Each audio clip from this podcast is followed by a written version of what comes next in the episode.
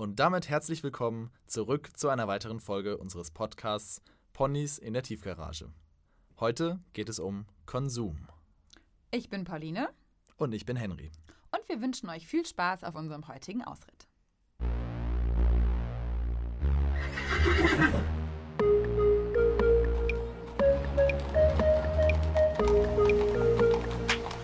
Ponys in der Tiefgarage.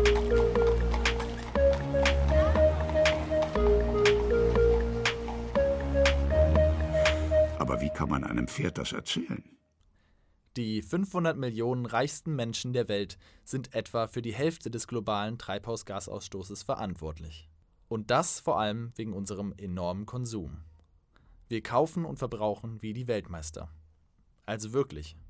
Deutschland liegt auf dem dritten Platz weltweit, direkt nach den USA und Großbritannien.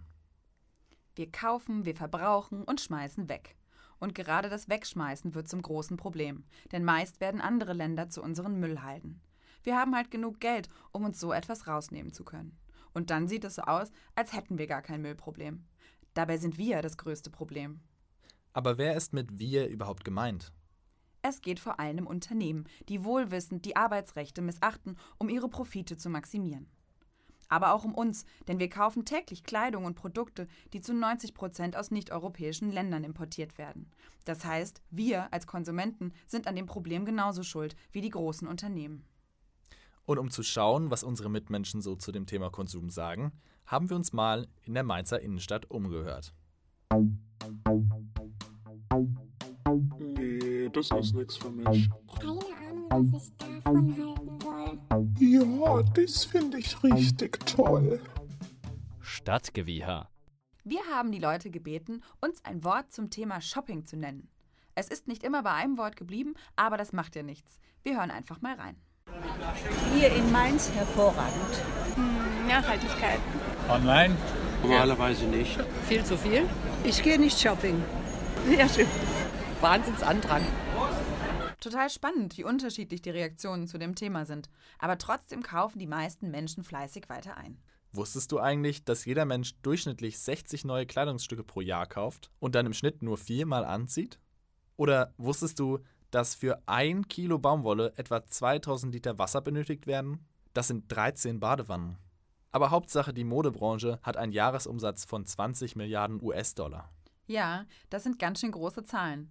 Vor allem, wenn man bedenkt, wie sehr sie sich auf Menschenrechtsverletzungen, Umweltverschmutzung und Ausbeutung stützen.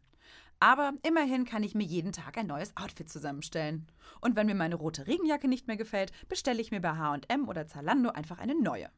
Verrückte Welt. Zwei Klicks und am nächsten Tag steht ein kleines, nettes Paket vor meiner Haustür. Leider ist an diesem Paket nicht zu erkennen, wie viele Menschen unter diesem Luxus leiden und was für Auswirkungen es auf unsere Umwelt hat. Für mich ist es ein Schnäppchen. Jemand anders zahlt dafür umso mehr. Und all das nur, weil wir das Bedürfnis haben, immer mehr zu konsumieren. Selbst wenn bekannt wird, dass ein großes Fast-Fashion-Label menschenrechtsverletzend produzieren lässt, steigt der Gewinn. Irgendwie können oder wollen wir die Probleme nicht sehen. Stell dir mal vor, es wäre Pflicht, Schockbilder auf die Pakete zu kleben. Also so wie auf den Zigarettenschachteln, aber eben auf den Paketen von Fast-Fashion-Unternehmen. Was glaubst du, würde auf diesen Bildern zu sehen sein? Naja, vor allem Menschen, die unter unvorstellbarem Zeit- und Leistungsdruck stehen. Denn wegen der Preiskonkurrenz zwischen den Unternehmen übersehen diese gewollt, dass sie die Arbeitsrechte der Menschen massiv verletzen. Überstunden sind notwendig, wenn man nicht gerade täglich Angst vor einer Entlassung haben möchte. Und wer krank ist, kommt trotzdem oder wird gekündigt. Dabei ist die Arbeit doch meist der Grund fürs Krankwerden. Unsichere Gebäude, Lärm, Hitze, giftige Abgase, monotone Bewegung, Umgang mit chemischen Stoffen. Auch Gewalt und Belästigung stehen auf der Tagesordnung. Darunter leidet der Körper und vor allem die Psyche. Ein Besuch beim Arzt bleibt unbezahlbar. Und das alles, damit ich mir mit nur zwei Klicks eine neue Regenjacke kaufen kann, weil mir die Farbe Rot nicht mehr gefällt. Dabei sind die katastrophalen Arbeitsverhältnisse nicht mal das einzige Übel, das sich aus unserem Konsumdrang ergibt. Spielen wir das Spiel weiter. Neues Paket, neues Schockbild. Was siehst du noch? Naja, zum Beispiel Umweltverschmutzung. Bei der Baumwollproduktion läuft vieles nicht rund. Für die Verarbeitung von einem Kilo Baumwolle werden ca. 2000 Liter Wasser benötigt.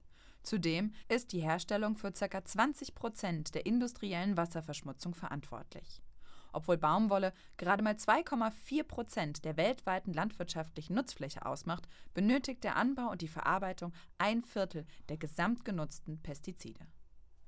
Bei der Produktion von Synthetikstoffen werden dagegen Unmengen Mikroplastik ausgewaschen. Sie landen in unseren Gewässern, unserer Luft und unseren Böden. Und es wird auch nicht besser, wenn man sich Nylon anschaut. Bei dessen Herstellung entsteht Distickstoffoxid. Das ist ein Treibhausgas, das 300 mal stärker ist als CO2. Wow. Bei solchen Schockbildern müsste ein gesunder Verstand uns doch eigentlich sagen, dass wir sowas nicht mehr konsumieren sollten. Hm, ja, bis jetzt scheinbar noch nicht so ganz. In den letzten 20 Jahren hat sich die Produktion von Kleidung sogar mehr als verdoppelt. Und das leider nicht im nachhaltigen Sinne. Wir kaufen munter weiter Kleidung, die wir kaum tragen. Eine Million Tonnen Altkleider landen jährlich auf den Müllhalden. Das entspricht ungefähr einem vollbeladenen Transporter pro Sekunde, der an einer Mülldeponie ankommt. Eine unvorstellbare Menge.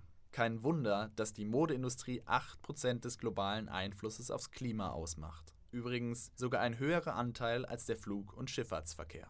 Ja, und trotzdem ist es den meisten egal. Es scheint wichtiger zu sein, uns über Kleidung und Konsumgüter zu definieren, als unsere Umwelt, Mitmenschen und uns selbst zu schützen. Der massiv gestiegene Onlinehandel trägt auch einen großen Teil zum Problem bei. Viele Modehändler haben mit einem Retourenanteil von bis zu 50 Prozent zu kämpfen. Wenn wir mit unserer bestellten Ware nicht zufrieden sind, schicken wir sie eben einfach zurück. Fast zwei Drittel der unter 30-Jährigen bestellt Kleidung und Schuhe mit der Absicht, zumindest einen Teil wieder zurückzuschicken. Es fehlt einfach das Bewusstsein. Wir geben das Paket zurück zur Post und beschäftigen uns auch nicht länger mit dessen Inhalt. Wer kann schon wissen, dass 40 Prozent der zurückgeschickten Ware im Anschluss nicht mehr verwendet wird? Im Jahr 2018 landen fast 20 Millionen zurückgeschickte Artikel im Müll. Aber wieso wird die Ware nicht einfach weiterverkauft? Das kann verschiedene Gründe haben. Ein Großteil der Ware erleidet einen Wertverlust, wodurch es nicht mehr als A-Ware verkauft werden kann. Und dann ist da vor allem noch der Kosten- und Zeitaufwand, der bei der Weiterverarbeitung aufkommt. Es muss eine Qualitätskontrolle stattfinden. Die Ware muss gegebenenfalls gereinigt oder repariert werden, sie muss neu verpackt und wieder eingelagert werden. All dies sind Kosten und Zeit, die dem Händler wirtschaftliche Nachteile einbringen. Eine Entsorgung, die im Schnitt gerade mal 85 Cent kostet, wird da vorgezogen. Die Ware zu spenden steht auch nicht zur Debatte, denn Unternehmen müssen dafür Mehrwertsteuer zahlen. Was heißt das also zusammengefasst? Ein Produkt für den Müll. Und auf dem Weg zur Fertigstellung hat es der Umwelt noch geschadet.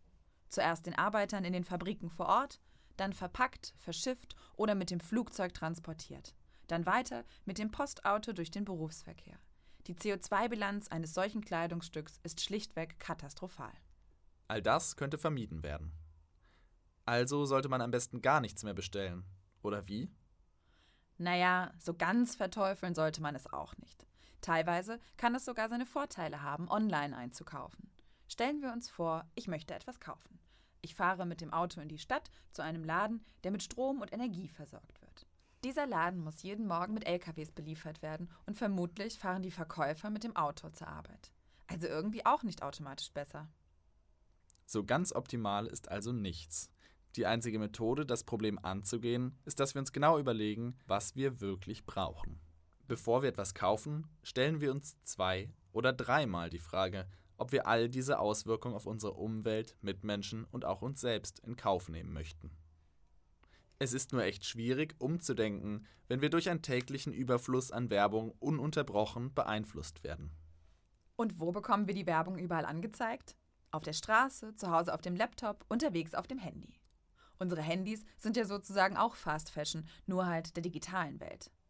Spätestens alle zwei Jahre kommt ein neues Modell heraus. Größerer Bildschirm, längere Akkulaufzeiten, mehr Kameralinsen, ausklappbares Reisebesteck oder ein Nacktscanner? Das verführt zum Kauf, auch wenn das eigene Handy noch funktioniert. Und wenn mein Handy schon nach einem Jahr kaputt ist, umso besser. Für die Wirtschaft und für meine Konsumlust. Wir sind wieder raus auf die Straße gegangen und haben Passanten gefragt, was sie mit ihrem Handy machen, wenn es kaputt gegangen ist. Ich merk's gar nicht. Reparieren das, nicht neu kaufen. Wenn's geht. Leider ein neues kaufen, ja, da muss ich sagen, da bin ich doch, ähm, bin ich doch der Gesellschaft sehr angepasst. Ähm, aber es würde jetzt sofort keine Welt untergehen. Aber ich würde wahrscheinlich innerhalb einer Woche ein neues kaufen. Ja. Wenn es kaputt ist, dann kaufe ich ein neues. Ich würde erstmal checken lassen, was kaputt ist und ob es günstiger wäre, das reparieren zu lassen, als dass es jetzt komplett neu ist. Also ich würde erstmal vergleichen. Weinen, weinen. Oh, es kommt in meine Schublade, wo schon zehn andere sind. Irgendwann, wenn ich dann mal ganz viele habe, dann gebe ich sie mal zurück. Man sieht also, bei den meisten passiert danach nicht mehr sehr viel mit dem Handy. Und sie kümmern sich eher darum, sich direkt ein neues zu kaufen. Ich habe auch noch so ein altes Sony Ericsson bei mir rumliegen. So ein cooles zum Aufklappen? Ganz genau. Und dabei finde ich es selbst voll krass, dass allein in Deutschland 100 Millionen Handys ungenutzt in Schubladen liegen. Voll. In diesen Handys stecken 867 Tonnen Kupfer, 382 Tonnen Kobalt, 26 Tonnen Silber und 2,4 Tonnen Gold. Wahrscheinlich hat sich jetzt niemand auch nur eine einzige der Zahlen gemerkt. Aber das macht auch nichts. Wichtig ist nur, in unseren Schubladen liegen ungenutzte, wertvolle Rohstoffe. Hinter diesen Rohstoffen steckt nicht nur ein Haufen Geld, sondern meist auch das Schicksal vieler Menschen. Denn die in einem Handy enthaltenen Stoffe wie Gold, Silber, Kupfer, Coltan und Silizium werden größtenteils unter unmenschlichen Bedingungen abgebaut. Oft fehlt es an Arbeitsschutz wie sicherer Kleidung, Helme, Mundschutz und Handschuhen. Der Großteil der Arbeitskräfte sind Leiharbeiter und bekommen sehr niedrige Löhne. Und das für harte gesundheitsschädliche Arbeit. Das kommt einem bekannt vor, oder? Ja, genau. Indiens Müllhalden. In unserer zweiten Episode haben wir von ähnlichen Zuständen berichtet. Es kommt zu vielen Unfällen und auch hier ist es keine Ausnahme, dass Menschen durch Gewalt zum Arbeiten gezwungen werden. Von Politik und Unternehmen wird das aber ignoriert. Zusätzlich zu den menschlichen Missständen ist der Rohstoffabbau selbst enorm schädlich. Denn es benötigt riesige Mengen Wasser. Dadurch sinkt der Grundwasserspiegel und ganze Flüsse trocknen aus. Schadstoffe und Schwermetalle belasten die Natur vor Ort und somit auch die Lebensgrundlage vieler Tiere und Menschen. Denken wir daran, wenn wir ein neues Smartphone bestellen, weil uns das alte nicht mehr modern genug ist? Eher nicht. Es ist also super wichtig, dass die Rohstoffe aus den Handys wieder zurück in einen Kreislauf kommen, um so den Abbau zu verringern. Dafür gibt es viele Initiativen, wie beispielsweise NABU mit Recyclingprogrammen. Sie kümmern sich um die Rückgewinnung der Rohstoffe aus den Handys. Also holt eure Handys aus den Schubladen, sie sind noch einiges wert.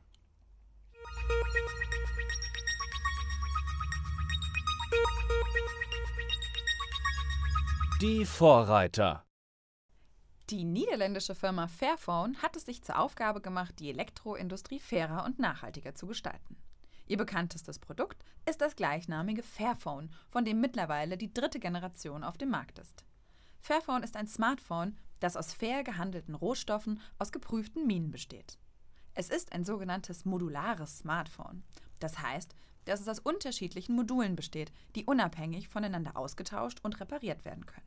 Man kann also den Akku beispielsweise somit super einfach selbst zu Hause austauschen. Falls die Reparatur jedoch eines Tages unmöglich ist, hat Fairphone auch ein Top-Recycling-Programm, zu dem man sein kaputtes Handy, egal ob Fairphone oder nicht, kostenfrei einsenden kann. Jeden Monat neue Outfits und trotzdem keine Fast Fashion. Geht das überhaupt? Und ob? Mit Stay a While, dem Nachfolger-Startup von Kleiderei. Eine Idee zweier Kölnerinnen, die das nachhaltige Bewusstsein von Secondhand und die Abwechslung von Fast Fashion vereinen wollen. Nach dem Motto Rent what you like, buy what you really love. Kann man über Stay a While Kleidung verschiedener Marken mieten. So kann man monatlich seinen Kleiderschrank austauschen, ohne damit den Fast-Fashion-Konsum zu unterstützen. Verliebt man sich dann aber doch in die kuschelige Strickjacke, hat man die Möglichkeit, das Herzstück für einen Aufpreis käuflich zu erwerben. Du brauchst nicht jeden Monat einen komplett ausgewechselten Kleiderschrank, aber hin und wieder was Neues wäre schon ganz nett. Der Second-Hand-Laden um die Ecke hat eine Omas Klamotten, aber Fast Fashion in der Fußgängerzone zu unterstützen, kommt auch nicht in Frage? Dann schau doch mal bei Kleiderkreisel vorbei. Viele kennen und lieben es jetzt schon. Kleiderkreisel ist eine Plattform für Second-Hand-Mode jeder Art. Die Anmeldung ist kostenfrei. Mit einem Profil kann man durch die Kleiderschränke der Nutzer stöbern und den ein oder anderen Schatz finden, der im Laden vielleicht schon längst ausverkauft ist. Zudem hat man natürlich auch die Möglichkeit, seine eigenen Kleidungsstücke zu verkaufen. Vielleicht ist der Fehlkauf von letzter Woche ja schon bald das neue Lieblingsstück eines anderen. Ein alter Hase unter unseren heutigen Vorreitern ist die irische Produktdesignerin Jane Nico-Quentic, die im Rahmen ihres Studiums Sugru entwickelte. Im Jahr 2004, nach ihrem abgeschlossenen Studium, wollte Jane nicht nur neue Sachen produzieren müssen, wo doch gleichzeitig täglich so vieles weggeschmissen wird. Sie wollte stattdessen dafür sorgen, dass das, was man bereits besitzt, einfacher und besser zu reparieren ist. Das Ergebnis war Sugru, ein Allesreparierer. Es ist ein knetbares Silikonmaterial, das innerhalb von 24 Stunden aushärtet, jedoch dabei seine Flexibilität nicht verliert. Es hat nahezu unendliche Verwendungsmöglichkeiten, da es auf fast allen Materialien haftet. So lassen sich zerschlissene Kabel, der Henkel einer Lieblingstasse oder der Griff einer Schere super reparieren. Seit 2018 ist Sugru Partner von Tesa und hat somit den internationalen Durchbruch geschafft. Ich müsste mir eigentlich direkt einen Riesenvorrat an Sugru zulegen, so oft wie bei mir etwas kaputt geht. Ständig bricht irgendwas irgendwo ab, es ist wie verflucht. Schlimmer ist es dann aber bei der Elektronik. Die lässt sich ja nicht mal ebenso wieder zusammenkleben. Da muss dann früher oder später doch ein neues Gerät her. Und genau darauf zieht die Industrie ab. Ganz genau. Hier wird oft gezielt so produziert, dass das Gerät schwer oder nicht reparierbar ist. Wer sich erinnert, früher ließen sich Akkus leicht austauschen. Heute sind sie meist im Handy verklebt. Außerdem unterstützen viele ältere Geräte neue Apps nicht mehr, weil sie sich nicht auf das dafür notwendige Betriebssystem upgraden lassen. Ganz schön unfair, oder? Ja, total. Das Ganze kann man übrigens unter dem Begriff der geplanten Obsoleszenz zusammenfassen. Dagegen wird auch von einigen Initiativen vorgegangen. Der Bund Jugend hat zum Beispiel die folgenden politischen Rahmenbedingungen gefordert, bei denen indirekt auch die geplante Obsoleszenz kritisiert wird. Das erste ist die unternehmerische Sorgfaltspflicht. Der Bund Jugend fordert, dass Unternehmen gesetzlich verpflichtet werden, die Auswirkungen ihrer Arbeit auf Menschenrechte und Umwelt bis zur Mine transparent zu machen. Die zweite Forderung bezieht sich auf Open Source und die Langlebigkeit von Produkten. Sie sagen, um Ressourcen zu schonen, brauchen wir langlebige Produkte. Herstellende Unternehmen müssen gesetzlich verpflichtet werden, so zu produzieren. Das gilt für Hardware und für Software. Um die Lebensdauer unserer Geräte zu verlängern, sind wir ins Café gegangen.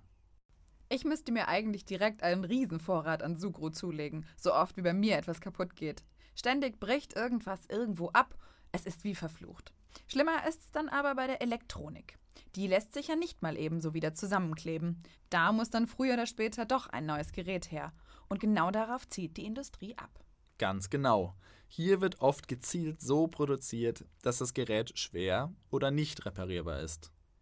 Wer sich erinnert, früher ließen sich Akkus leicht austauschen. Heute sind sie meist im Handy verklebt. Außerdem unterstützen viele ältere Geräte neue Apps nicht mehr, weil sie sich nicht auf das dafür notwendige Betriebssystem upgraden lassen. Ganz schön unfair, oder? Ja, total. Das Ganze kann man übrigens unter dem Begriff der geplanten Obsoleszenz zusammenfassen. Dagegen wird auch von einigen Initiativen vorgegangen. Der Bund Jugend hat zum Beispiel die folgenden politischen Rahmenbedingungen gefordert, bei denen indirekt auch die geplante Obsoleszenz kritisiert wird. Das erste ist die unternehmerische Sorgfaltspflicht. Der Bund Jugend fordert, dass Unternehmen gesetzlich verpflichtet werden, die Auswirkungen ihrer Arbeit auf Menschenrechte und Umwelt bis zur Mine transparent zu machen. Die zweite Forderung bezieht sich auf Open Source und die Langlebigkeit von Produkten. Sie sagen, um Ressourcen zu schonen, brauchen wir langlebige Produkte. Herstellende Unternehmen müssen gesetzlich verpflichtet werden, so zu produzieren. Das gilt für Hardware und für Software. Um die Lebensdauer unserer Geräte zu verlängern, sind wir ins Café gegangen. Aber nicht in ein beliebiges. Wir waren in einem Repair-Café. Was es damit auf sich hat, das erfahrt ihr im folgenden Beitrag.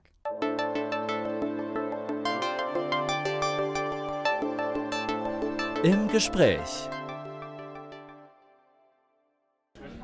Was machst du hier? Also was ist dein Bereich?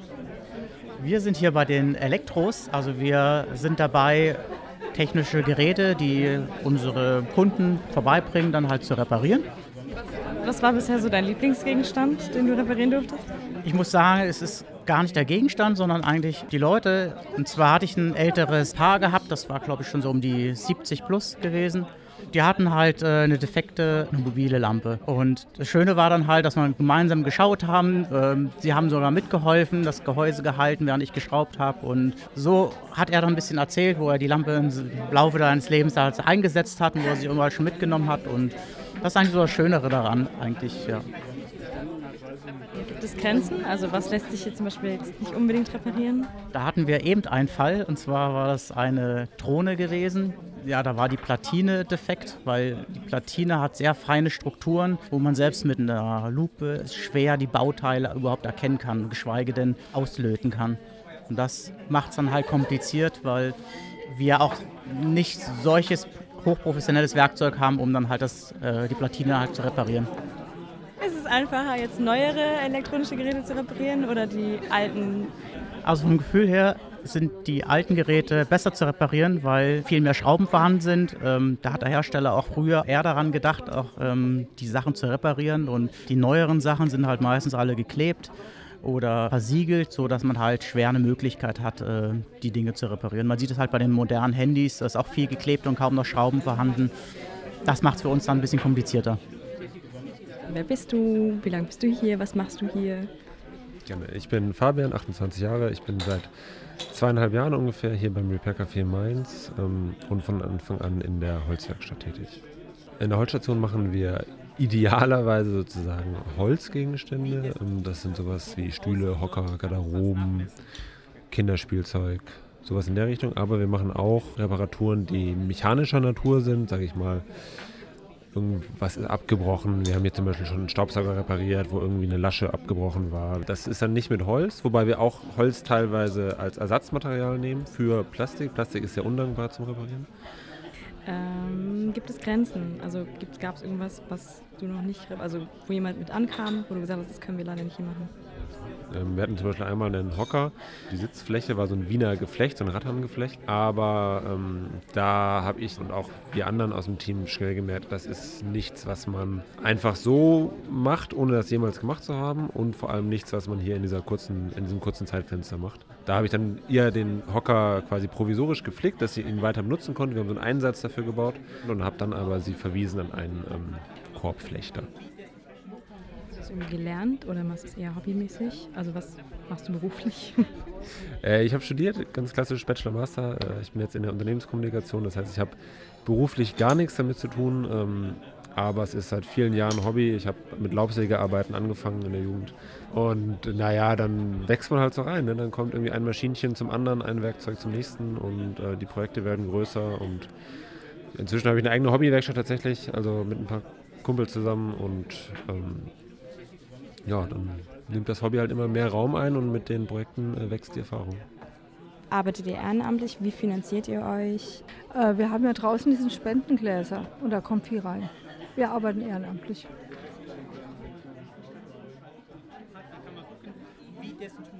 Mit dem Repair Café haben wir 2013 angefangen und, und da war halt die Möglichkeit, wir hatten noch eine Räumlichkeit, die frei war. Da bin ich dann auf die Idee gekommen, ob wir da nicht einen Kleidertausch machen könnten. Wie ist da so die Alters, äh, der Altersdurchschnitt? Oh, der ist gemischt von ganz jung bis äh, 70, 80. Also das geht wirklich eine ganze Bandbreite. Da ist wirklich alles Alter vertreten. Gibt es Grenzen? Hm, halt, dass wir in dem Bereich halt auch immer versuchen abzusagen. Also dass man die Sachen nicht wegschmeißen, sondern gucken, wenn ein T-Shirt ein Loch hat, äh, kann man daraus was anderes machen. Also da gibt es dann Kisten, die werden dann separat gemacht und äh, da kommen dann Ideen, äh, was man damit machen könnte. Was macht ihr jetzt mit den Klamotten, die hier übrig bleiben? Äh, die können wir, äh, also einen Teil gebe ich weiter, da habe ich halt Möglichkeiten, ich bin ja nicht von hier. Ich bin von aus Waldorf und äh, da halt, gibt es halt auch Kleiderkammern, wo man die Sachen dann weitergeben kann.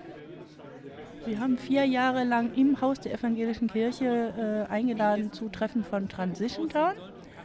Und äh, dann hatte ich die Idee, nachdem ich das zum ersten Mal gehört hatte von den Berlinern äh, und mich dann ein bisschen schlau gemacht habe, in Holland äh, ein Repair-Café hier aufzumachen, weil da habe ich sehr viele äh, verschiedene Stränge aufnehmen können, die alle irgendwie mit meiner Arbeit zu tun hatten. Und mich hat vor allen Dingen total ähm, begeistert daran, dass äh, da so die Kraft von vielen Leuten zusammenkommt und daraus dann wieder für noch viel mehr Leute was Positives erwächst. Und dass man also sehr viel hat äh, an Pluspunkten für ein Miteinander, aber man bekämpft auch gleichzeitig Armut. Das sieht man auch hier immer wieder. Wir haben also gar nicht selten Menschen, die äh, heilfroh sind, wenn wir nochmal eine alte Küchenmaschine wieder heil kriegen oder den Staubsauger oder dergleichen, weil da ist wirklich auch das Geld eine äh, äh, Motivation zu uns zu kommen. Wir finden es toll, wenn unsere Leute, die sich hier ja alle, wie Sie wissen, ehrenamtlich engagieren, auch, dass die alle auch voneinander lernen können. Das ist also ein, ein weiterer Aspekt, der mir sehr gut gefallen hat. Und im Laufe der Zeit konnten wir dann halt das Projekt ausbauen. Dank der Windmühlenschule ist es jetzt eben so, dass wir hier einen großen Raum haben und insofern unser Kleidertauschtreff auch nicht nur auf ein Eckchen beschränkt ist, sondern jetzt richtig sich entfalten kann. Und deswegen haben wir ja heute Abend zum Beispiel auch den Upcycling-Workshop durchführen können. Wir haben das große Glück, äh, dass wir auch so viel Vertrauen entgegengebracht bekommen, dass wir die Holzwerkstatt hier nutzen dürfen.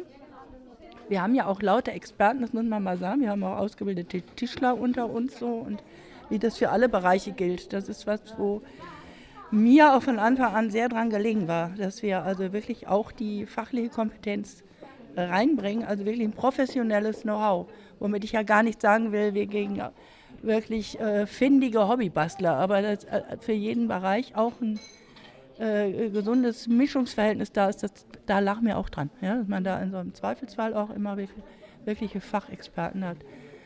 Ja, und wir haben den Umsonstladen hier, der hatte lange Jahre gar keine Heimat und da sind wir froh, dass wir da die Kooperation jetzt haben. Insbesondere würden wir auch gerne einen Leihladen machen, also so einen Laden, äh, ist Ihnen wahrscheinlich ein Begriff, ja, dass man so sagen kann, nicht alle brauchen immer alles.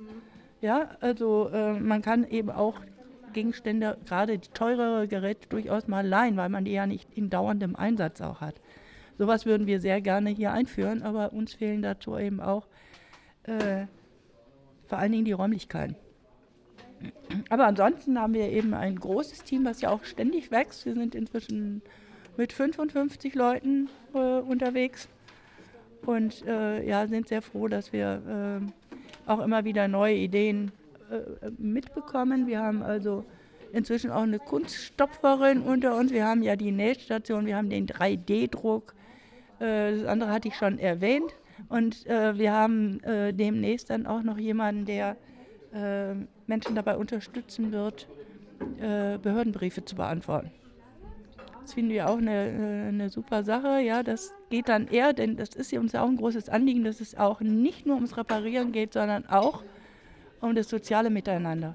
Aus diesem Grund machen wir auch immer ein Buffet, weil, wie man weiß, Essen verbindet. Und äh, das ist eine gute Möglichkeit, dass die Menschen automatisch in Kontakt kommen. Ja? Deswegen, da liegt uns auch dran. Und in genau diesem Zusammenhang kann man das stellen. Ja? Wenn man so sagt, da äh, wird so ein Treibbüro gemacht. Insgesamt finde ich es auch schön, dass wir immer bunter werden, dass wir immer interkultureller werden, dass wir aber auch sehr viel mehr an jungen Leuten jetzt haben und auch langsam unser Frauenanteil wächst. Insofern laden wir also alle ein, äh, mit uns zu wirken, so wie uns auch immer an der Vernetzung ist mit anderen Projekten. Äh, nebenbei gesagt haben, etliche von unserem Team auch ein zweites Standbein in einem der berühmten anderen Projekte, denen wir uns verwandtschaftlich äh, verbunden fühlen, wie zum Beispiel die solidarische Landwirtschaft oder die Foodsharer oder ja, also so des äh, Ressourcenschonens, ja, des besseren Umgangs, also diese, äh, diesen, diesem Konsumwahn entgegenwirken wollen, aber eben gleichzeitig auch sagen, lasst uns untereinander wieder mehr äh, uns helfen und ähm, lasst uns zusehen, dass wir uns in unseren Kompetenzen gegenseitig bestärken. Das ist eben auch was Schönes, dieses Voneinander lernen. Und ja, insofern macht mir das Projekt immer ganz viel Spaß, aber vor allem bin ich begeistert immer wieder über mein Team. Das kann ich gar nicht oft genug unterstreichen. Also ich habe wirklich, das ist jetzt das achte Jahr, in dem wir zusammen sind. Viele sind von Anfang an dabei gewesen. Andere sind im Laufe der Jahre dazugekommen. Ich habe in all den Jahren nicht einen einzigen Streit erlebt in diesem Team. Und das bei so vielen Menschen, das finde ich großartig und das sagt sehr viel aus über die Menschen, die sich hier engagieren. Und da bin ich mächtig stolz, und froh darüber, so tolle Leute an meiner Seite zu wissen. Ohne die hätte ich das ja auch natürlich überhaupt nicht bewegen können. Ja. Was ist denn jetzt unser Fazit zum Konsum? Wir sollten bei jedem Kauf überlegen, ob wir es wirklich brauchen. Und dass man die Sachen so lange benutzt, wie es eben geht. Wenn es dann doch einmal kaputt geht oder zerschlissen ist, sollte man immer erst einmal versuchen, es zu reparieren, bevor man sich einen Ersatz zulegt. Und da kommt man zu der Frage, ist nachhaltiger Konsum überhaupt möglich? Oder brauchen wir einen Wandel, der Gewinne hinten anstellt, um unsere Erde zu retten? Es gibt aber auch noch andere Bereiche, die zu einer positiven Veränderung beitragen können. Hast du schon mal Schafe auf einem Hochhaus gesehen? Bitte was? Das hören wir in unserer nächsten Folge. Tschüss. Ciao.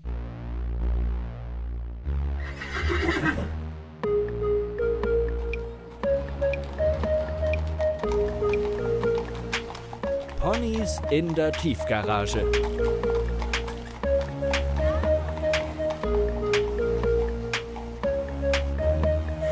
Aber wie kann man einem Pferd das erzählen?